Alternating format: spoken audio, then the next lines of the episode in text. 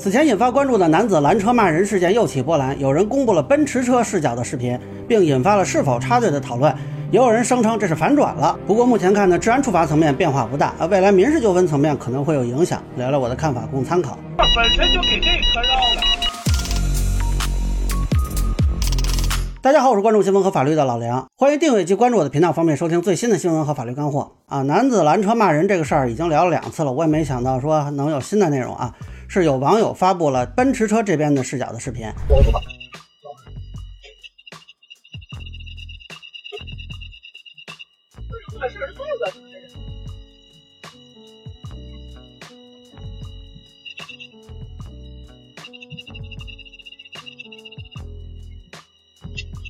你属几的？你属大渠的？啊？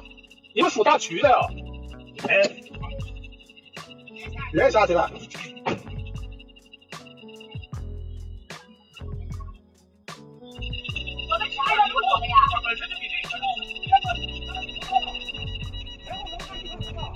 那有的网友就说了，从这个视角看，这俩车并行，谈不上是插队。也有网友提出呢，应该是交替通行或者叫拉链式通行啊。还有认为这个奇瑞车主这边是先有不当行为的，然后就导致了奔驰车这边的男子生气了，所以认为呢这个事儿反转了。那么奇瑞车车主这边的社交媒体评论区啊，也有很多的质疑的声音，有的要求他放出完整视频的。啊，当然也有人质疑这奔驰车主这视频也不是完全完整啊，说为什么不把之前的一部分也放出来给大家看呢？啊，但是也有人发了一张图啊，就质疑当时开车的不是这个大妈，而是一个男子啊。那个有人说是壮汉。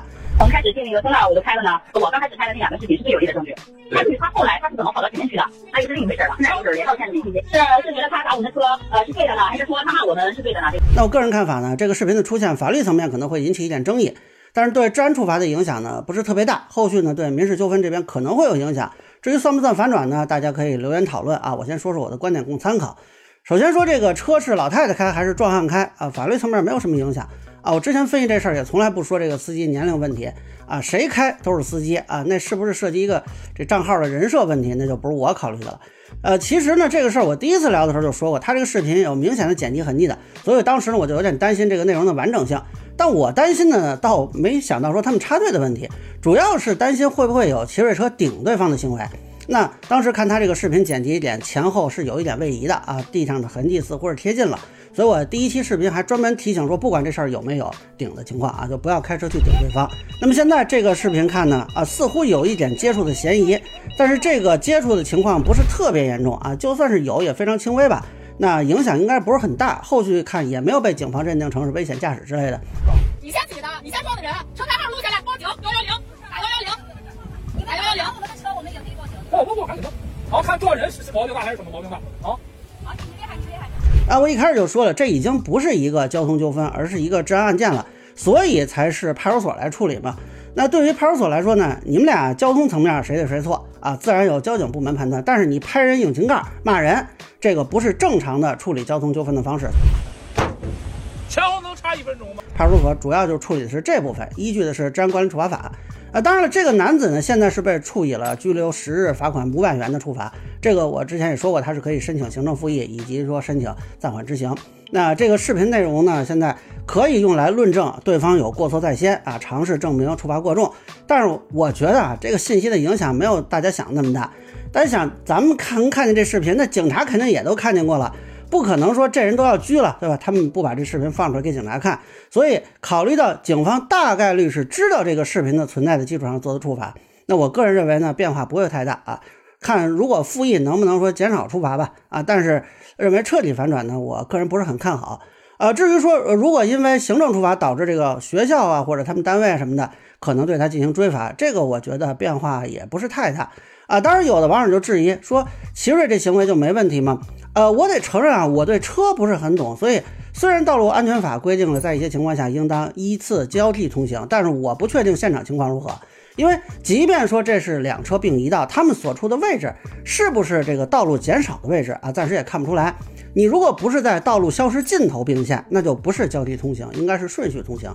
呃，这个问题呢，只能是说由当地的交警来判断了。呃，如果说奔驰这边的人觉得有问题啊，可以考虑向交警投诉。我看有很多的汽车博主也都在分析，但是比起这些大 V 呢，我更相信交警的判断。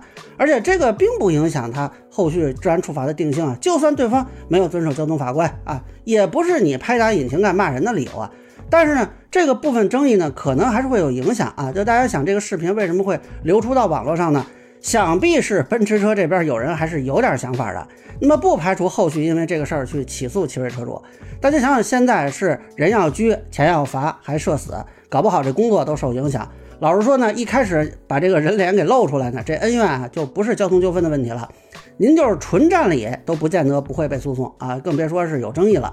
那这个呢，我之前也提过，有可能是有肖像权纠纷啊，有些网友非常不满意，还跑来骂我。现在看呢，不但有肖像权纠纷，还可能会多一项。要如果奔驰车这边认为自己不是插队，那么在他们的视角看来啊，这个奇瑞车主描述的这个就是失实的。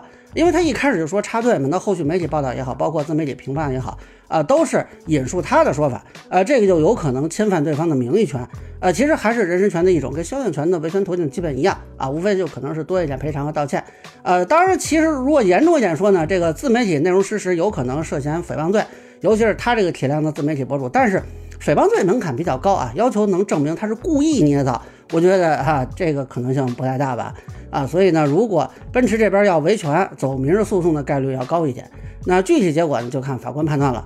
而这里需要提醒的是呢，就奇瑞车主这个账号，是一个八十万粉丝的大博主，通常法律上呢会有更多的注意义务和证明义务啊，比如说一般人可能随口说一句插队啊，影响也没有多大，您这个体量说这话就需要比普通网友更加谨慎一点。